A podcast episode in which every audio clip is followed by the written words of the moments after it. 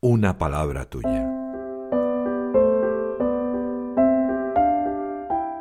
El Evangelio de hoy en un minuto.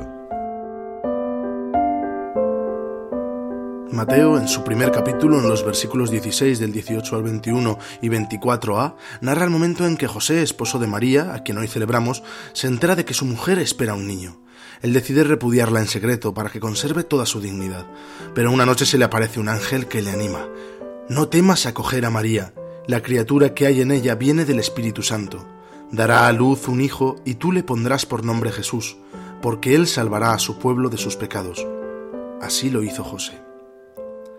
Este Evangelio me ilustra la vida de un hombre que acogió con valentía su misión, la misión de criar al Hijo de Dios en medio de su trabajo como artesano y de su discreto silencio, del que puedo tomar ejemplo. San José es patrón de las vocaciones, rezo por ellas, dialogo con nuestro Padre y Señor que es el esposo de María. Francisco nos recuerda la enorme fe de José, una fe que lo sostuvo en las dificultades, una fe que le permitió encontrar luz en los momentos oscuros.